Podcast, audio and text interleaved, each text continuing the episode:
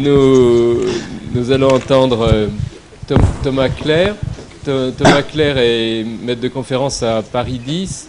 Il, est, euh, il a travaillé sur les écrits personnels. Il a publié un livre sur ce, sur ce sujet euh, écrit personnel. C'est une autre manière de qualifier l'autobiographie, une manière plus large et, et plus ouverte. Et puis c'est aussi un, un écrivain, un essayiste. euh, et l'auteur d'un livre qui est la suite, au fond, du livre de Benjamin, hein, puisque c'est un livre sur Paris, capitale du XXIe siècle. Il commence par l'arrondissement de Fargue, le 10e arrondissement. hein. Voilà, donc euh, il est aussi euh, un des éditeurs euh, des textes de Barthes. C'est le cours sur le neutre, si ma mémoire est bonne. hein. L'éditeur du cours sur le neutre, et nous nous réjouissons de l'entendre ici. Je suis très content de participer ici à, à, ce, travail. Euh, Ma, communication porte le titre de Barthes conceptuel.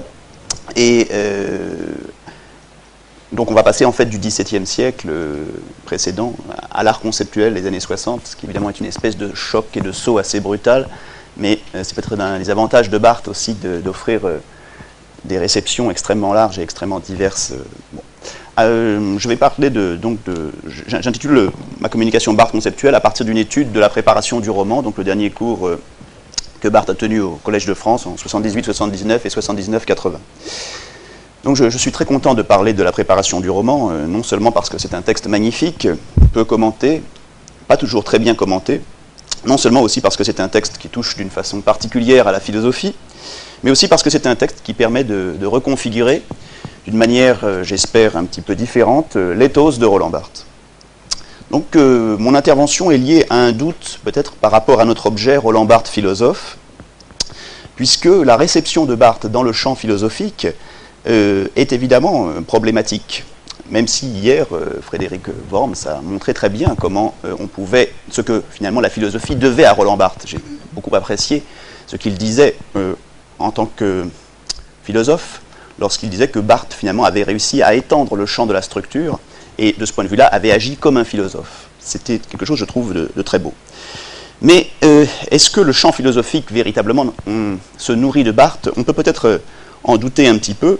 Et par exemple, dans le livre de Jean-Claude de Jean-Claude Milner, Le pas philosophique de Roland Barthes, j'ai tendance, moi, à entendre pas comme l'adverbe de négation et non pas comme le substantif, c'est-à-dire le pas philosophique de Roland Barthes. Et bien sûr, il persiste quand même un rapport de Barthes avec la philosophie, sinon on ne serait pas là, et il faut éclairer donc un petit peu euh, ce, rapport.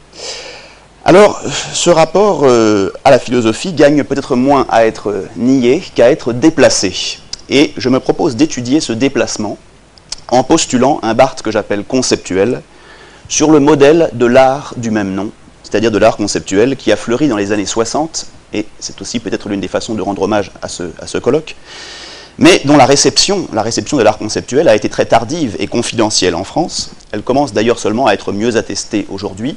La semaine dernière, par exemple, est parue une anthologie pour la première fois de ces textes de grande intelligence théorique, disait Roland Barthes, euh, anthologie qui vient de paraître aux éditions Mix euh, la semaine dernière. Donc, je vais baptiser la préparation du roman chef-d'œuvre d'art conceptuel, qui institue euh, Barthes préparateur de roman, sur le modèle inclusif du neutre, du à la fois, c'est-à-dire où je dis que Barthes, plus que philosophe, se fait écrivain et artiste conceptuel, les deux à la fois, c'est-à-dire une sorte d'expérimentateur. Donc évidemment, je produis ici une espèce de nouvel ethos euh, barthésien, ou en tout cas j'essaye de, de- de le construire, de manière un petit peu fictionnelle d'ailleurs, mais qui s'inscrit peut-être aussi contre une lecture antithéorique du dernier Barthes.